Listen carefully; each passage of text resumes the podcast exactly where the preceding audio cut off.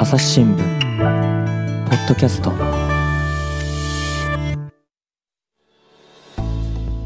朝日新聞の神田大輔です、えー普段ねこの番組は記者を呼んで話を聞いているんですが今回は特別なゲストをお招きしております。まずお一人。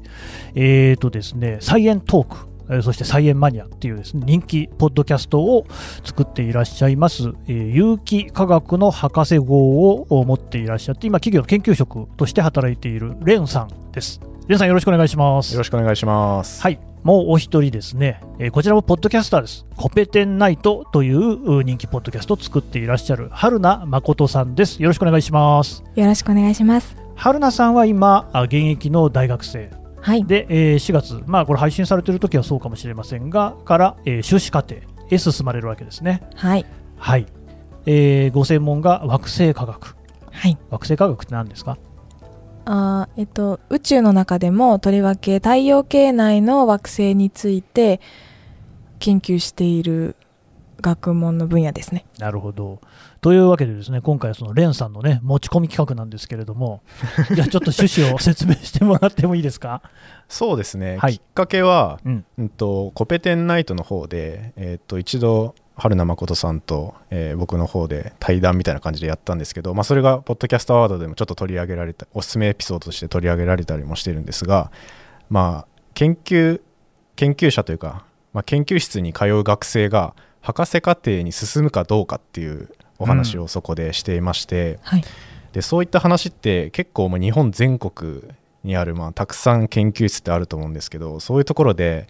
えーまあ、学部の方ですとか修士の方が、まあ、ちょっとは悩むところだと思うんですよね。まあ、そういった話をちょっと一般の研究者の目線と、まあ、あとは今通ってる学生の目線から話せたらちょっと面白いんじゃないかなと思って、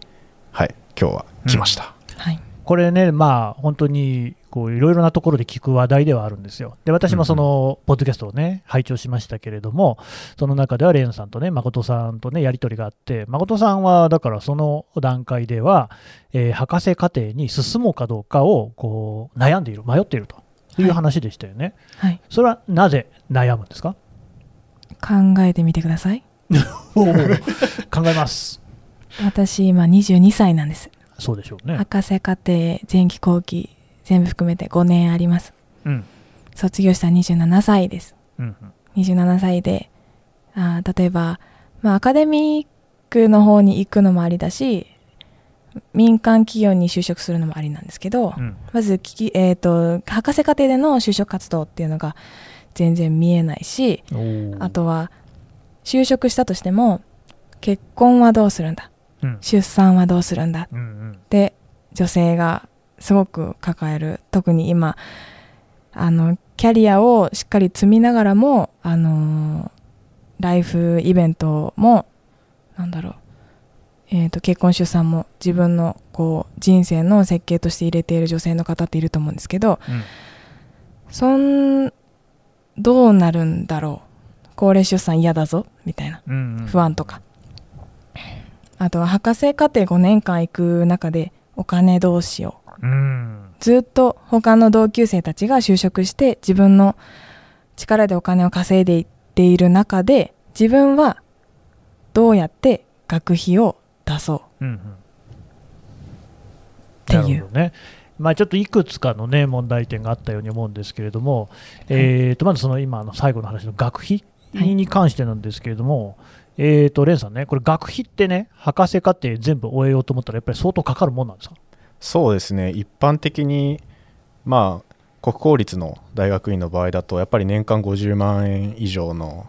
まあ授業,、まあね。授業料ですとか、うん。まあ、入学金でまた別途30万円とか、うん。えーまあ、かかるお金はかなりあるんですけども、まあ、意外なのは海外だとむしろ給与もらったりしてる場合が結構先進先進国とかだと多くてそうなんですね。そういった違いもちょっと日本は独特な感じはありますね。うん。あ日本、その博士課程に進んでもお金もらえないっていうのは、日本が実は独特なんですか？まあちょっと他にもあるかもしれないんですけど、うん。やっぱりいろいろアメリカとか欧米とかだと、まあ、基本的には形式が日本だと大学院にまあ学費を払って通う感じなんですけど、うん。形としては雇用にもうなっているような形になってますね。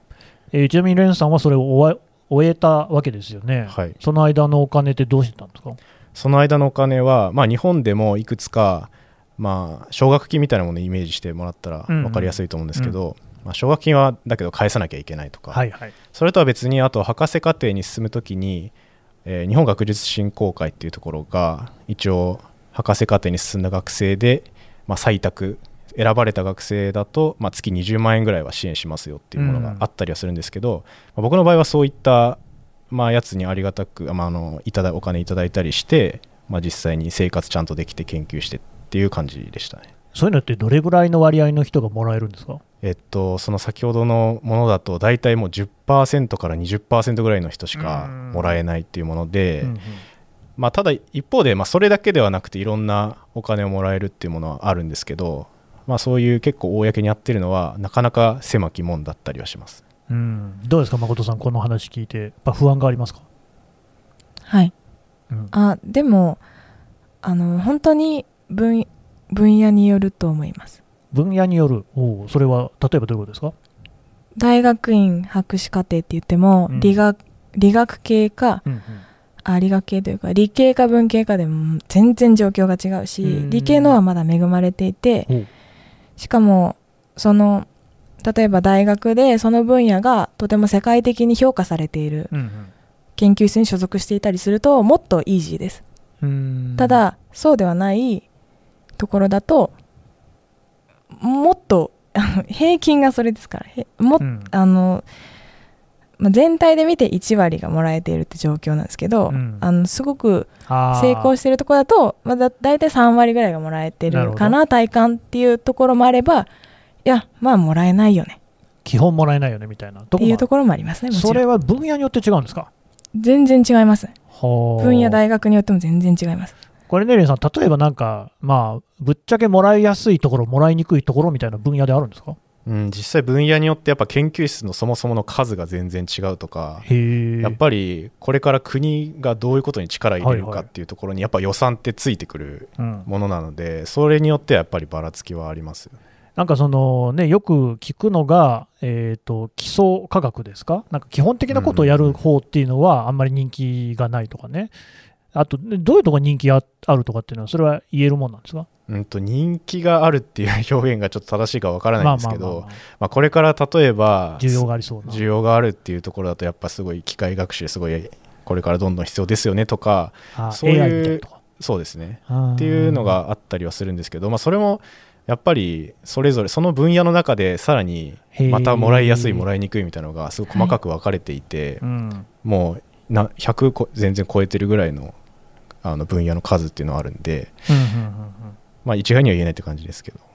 えー、と誠さん、ちなみに惑星科学っていうのはそのどっちなんでしょうね？ああどうでしょうね。私は結構恵まれてる方だと思いますよ、へえ、はい。そうなんですか。今 NASA がえ月に人類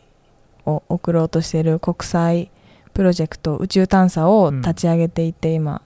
絶賛動いているので、うんうん月とか火星探査を見据えたのがもう国のプロジェクトとして。日本が参加を表明しているって形なので予算が下りたりしているので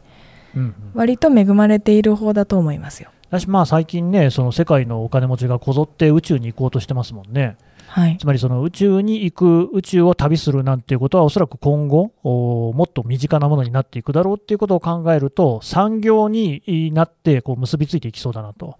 はいそのまあ、言ってしまえばですけれども、お金になるかならないかっていうところも、これ、一つ結構重要な要素なんですかね。非常に不本意ですけれども、うん。そうですよ。うんうんうん、不本意。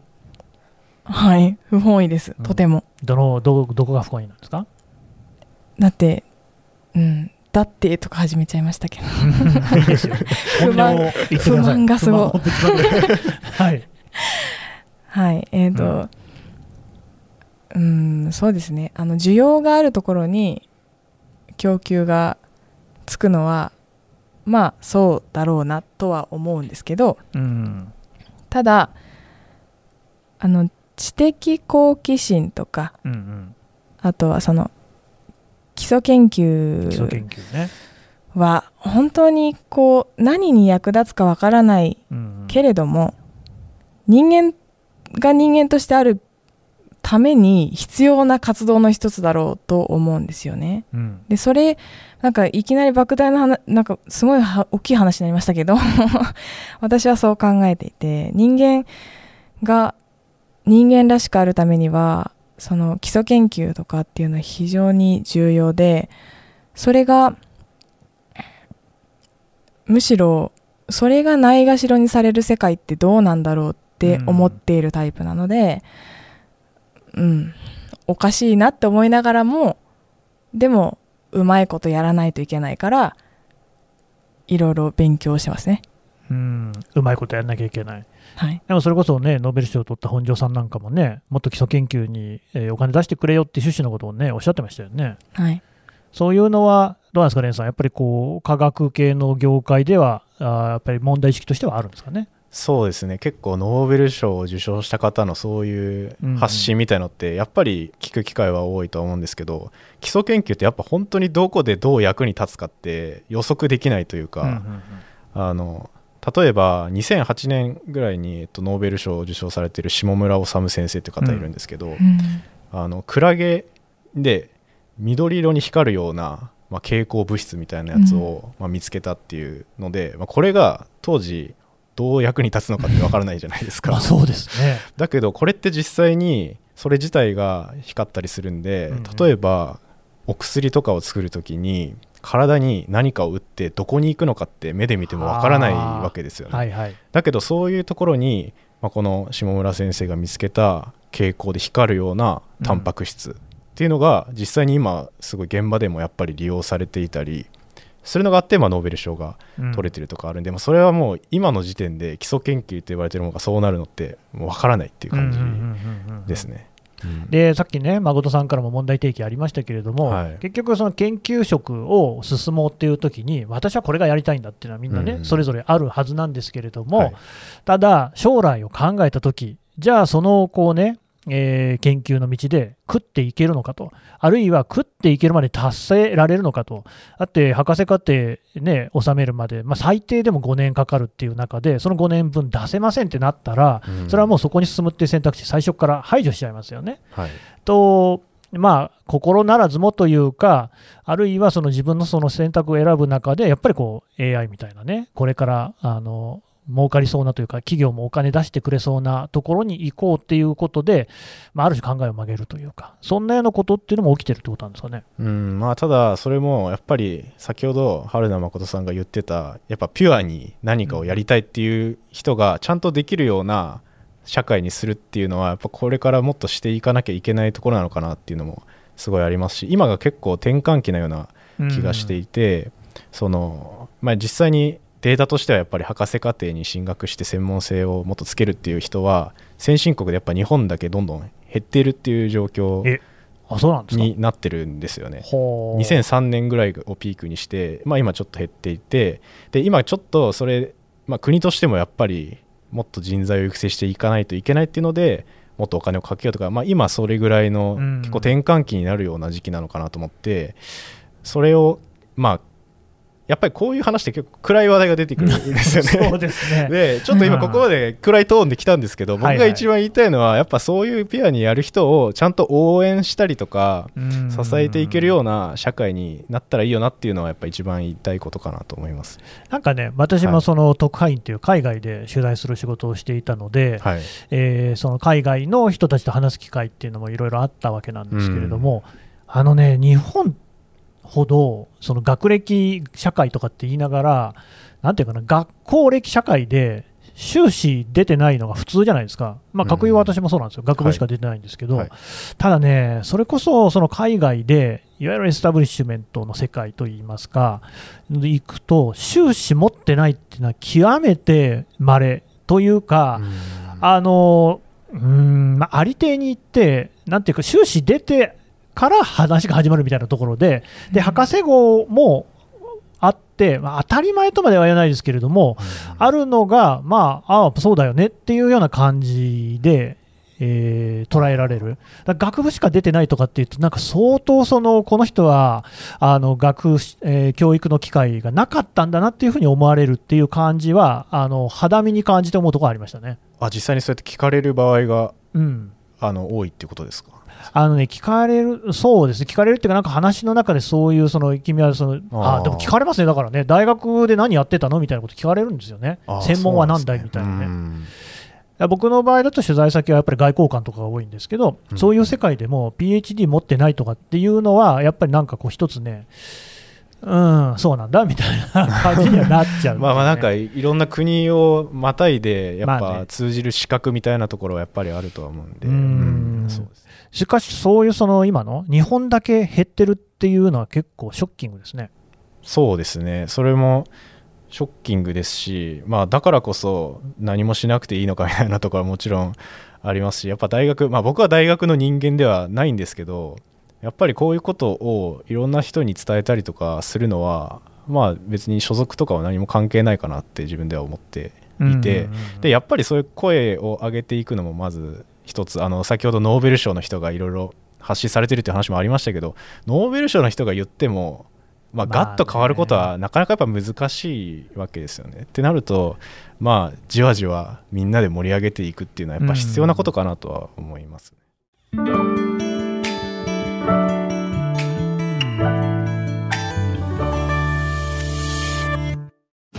ながら聞きできるポッドキャストって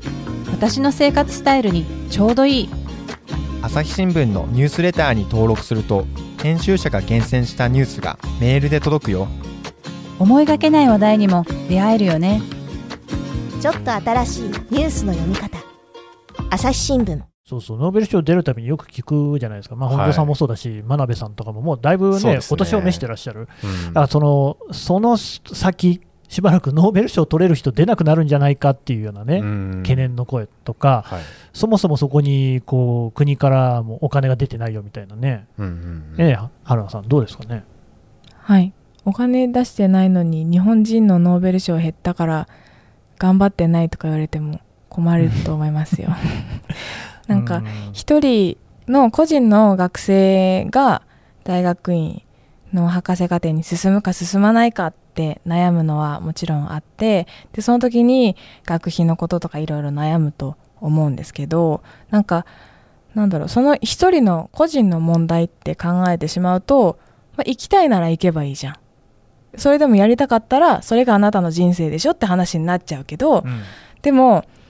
なんか生きやすい環境がないこと博士課程に生きやすい環境がないことによって優秀な人材がどんどん他の道に流れていってしまうっても大きな問題があると思うんですよね。うん。だから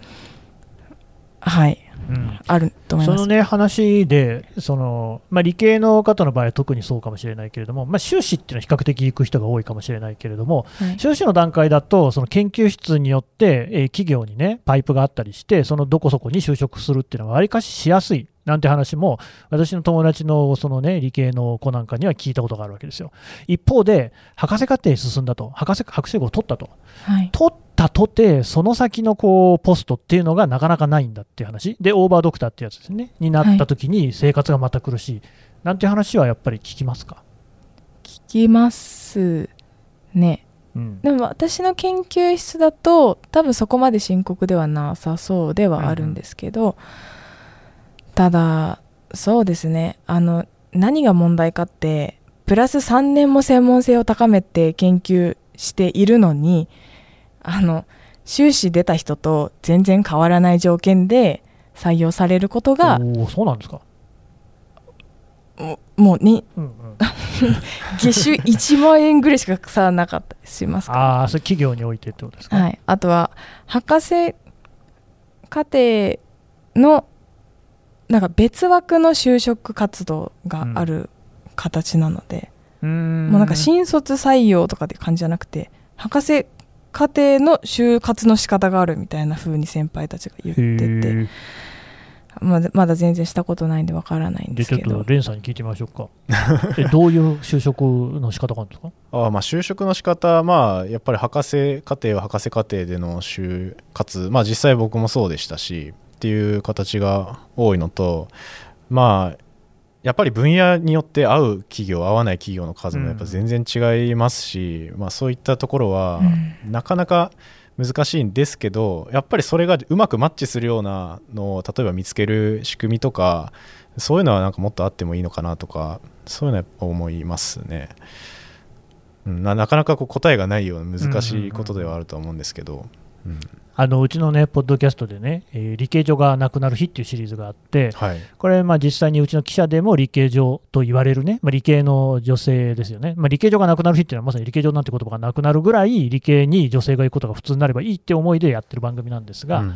えまあ、何回か過去に5回ぐらいかな、やってまして、もっとかな。で、その時に、えーやっぱりこう研究職を選んだ女性のエピソードっていうのを記者が取材してるんですね。うん。本人も理系なんですけど、女性の記者なんですけど、で、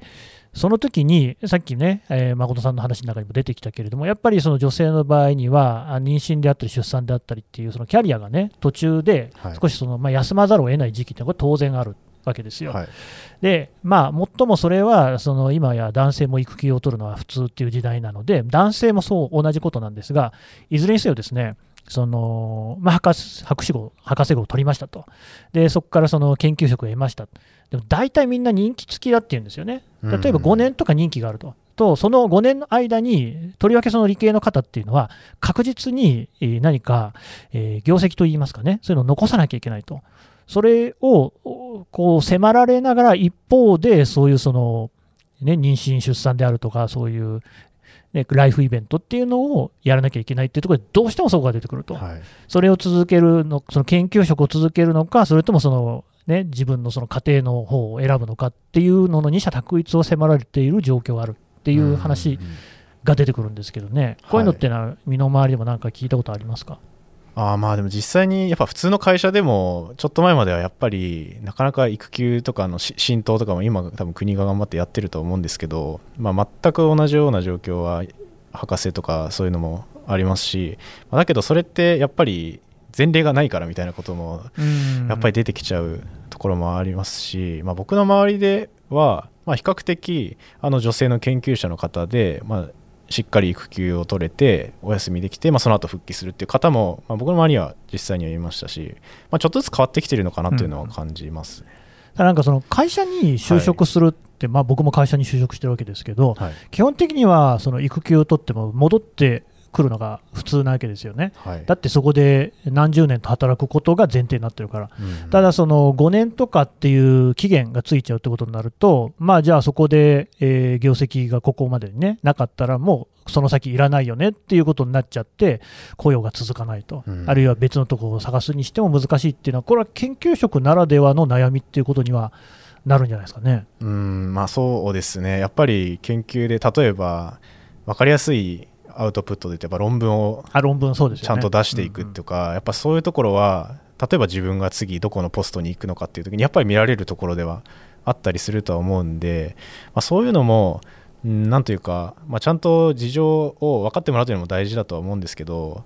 うんとまあそうですね答えはないんですけどちゃんとまずは理解をしてでやっていかないとそもそもやっぱり人数がどんどん減っていっちゃうってなると、うん。もうなんていうか手の打ちようがなくなってしまうんで、うんままあ、その難しいですね。やっぱり理解を求めるのがってなっちゃうんで、ってなるとやっぱうん。そこにやっぱりお金がないとまず人も減っちゃうしっていう悪循環が僕ちょっと良くないかなっていうのは思うんで、そこはやっぱりなんとかしていかないといけないですよね。どうですか、誠さん、うん。今のあたりの話。本当にそうだなと思ってあとはちょっと反省したのは、うん自分でこう大きい問題提起をしてあの闇に引きずり込んだとは申し訳ないですけど 別にそういう込まれてないですよ。どうしたんですか？なんだろうもうちょっと楽しい目線でうーん、そこね。話せたらいいなと思うのがあって現実を見たら大変なんですよ。まあ、そうなりますね。めちゃめちゃ大変なんだけどでも大変なんだよねって言ってる人 助けたいですか？なんか大変なんだよね確助けてほしい助けてほしいって言ってる人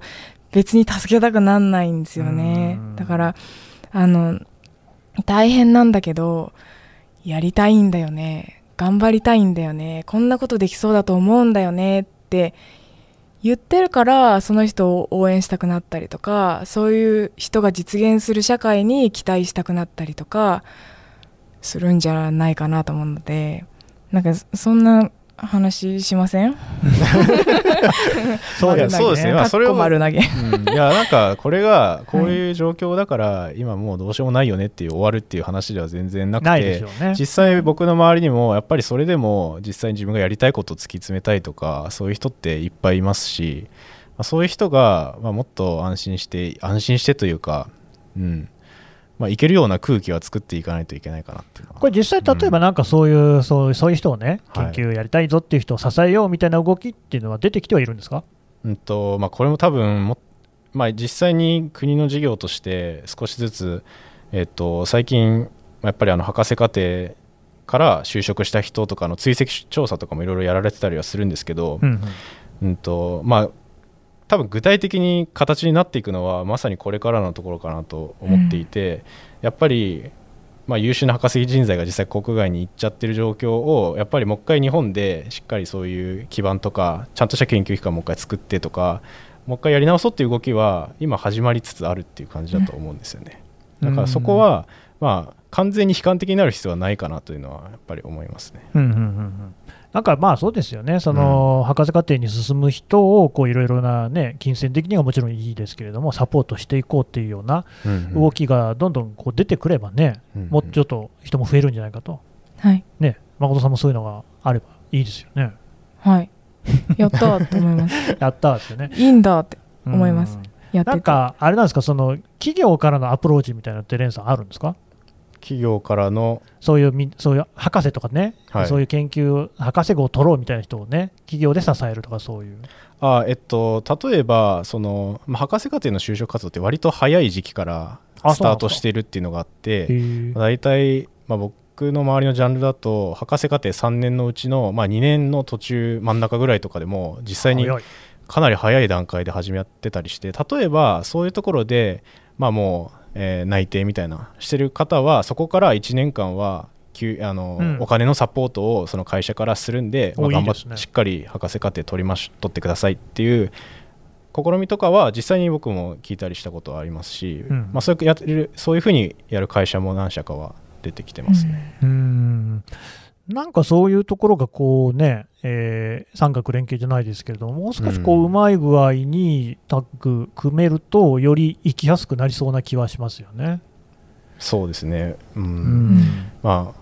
まさにそのそういうのをいろいろ話したいなと思って今日ここには来たんですけど、あ うん、そうですね。やっぱり学生の方でも自分自身で例えば、まあ、本当になかなか金銭的に厳しいってなった場合に、自分はこういう研究を一生懸命やっているので、まあ、もしよかったら応援してくれませんかみたいなので、まあ、クラウドファンディングみたいな形ですよね。ーとかで実際やってる方うもいらっしゃったりもしますし。でそういう学生のコミュニティを作ってる方とかもいるんで、まあ、そういうところにやっぱり、まあ、誰かの投資家とかそういうところがもっと目を向くともしかしたらちょっと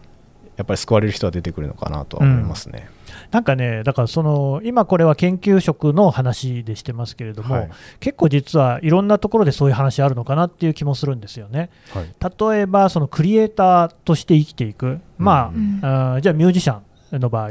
今どうやってミュージシャンがそれで生計を立てていくのかっていうと、これ相当難しいんですよね。うん。昔はそのレーベルっていうのに所属することによって、そこのレーベルが宣伝をしてくれるわけですよ。まずそこに契約に至るまでもちろん大変なんですが、そこはあの技術とかね、演奏の厚さとかでこうね、そのじゃあこの人と契約しようってことになって契約を結ぶ。で、結んだらでもそのその後のプロモーションとかは、そのレーベルがやってくれるわけですよ。レコード会社とかにも掛け合ってくれて、じゃあ CD を出しますと。で、宣伝をします。で、そのいろんな番組に出ます。例えばドラマのね、えー主題歌になります。なんていうと認知が広がって、それをみんなが買ってっていう、そういうサイクルですよね。うん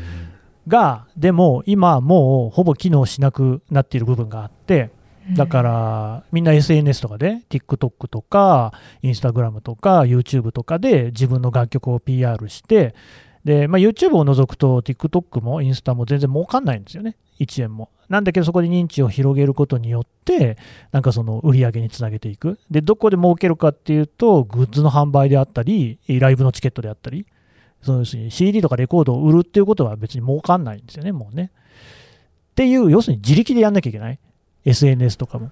そうですねなんか状況としては、うんあの iPS 細胞の山中先生がマラソン走ってお金をっていう話も結構話題にはなるとは思うんですけど、うん。まあ、そそれぐらいやっぱりちょっとずつ同じような話で個人でそういう動きをやっぱややらなきゃみたいなところもあったりはするのかなとまあそれはでもやっぱり応援してくれる人がいるからこその取り組みかなとは思いますけど、うーん。だから嫌だなと思うのは、それで研究職なり、まあ、ミュージシャンもそうですけど、はい。こうできる人が、えー実家が太い人だけになるっていうのはね、嫌ですよね。うん。やっぱね、誠さんね、これ、実はライターの世界とかでもそうで、はい。そのライターって、えー今、ウェブメディアとかにね、記事書く人なんかもいますけれども、自由に記事を書こうと思ったら、えーと自分の実家がすごくお金あるか、要するにあんまり収入を気にしなくていいってことですよね。はい。もしくは、えー配偶者がすごく固い仕事についてるかみたいな、はい。だから実際にそう言われてたりするんですよ。うん。うん、などこもそんなような状況になっちゃっている気がする。でもなんか、はね、そういうことでしたっけね、しかしね、その就職とか、あるいは将来の道を決めるっていうのは。はいどうどうなんでしょうね。私の友達にもライターの子が一人いるんであ、すけど。そうなんですか。はい、ネット記事書いてるって言ってましたけど。そうですよね。そのクリエイターが自分、まあ、研究者とかクリエイターとかそのライターとかそうですけど何かをこう突き詰めて何かを価値を新たな価値を生み出していく人たちがあの自分の存在意義を疑いながら活動してると思うんですよ。ん。うんまあそれって精神的にすごい不安定だしうん、ね。あとは SNS を駆使して自分でまめに投稿をアップしたりうん。でしないといけないわけじゃないですかいろんなものを作り続けないと例えばミュージシャンだったら音楽だけを突き詰めて自分のやりたいことだけを一生懸命やってそれが形になるんじゃなくてそれ以外にも SNS やあの Twitter やってインスタやって TikTok やって YouTube 上げてみたいなはいはい。あの力が分散するしあとはいろんな、えー、とそのアプリケーションとかその SNS に触れることによって自分に飛び込んでくる情報量がえげつない量になると思うんですよね。うんうんそうすると人間って無意識にすごいストレスを抱えると思うんですよ。あだからあのすめちゃくちゃ悪いサイクルがそこにあるなっーて思いますね。なるほどね。はい。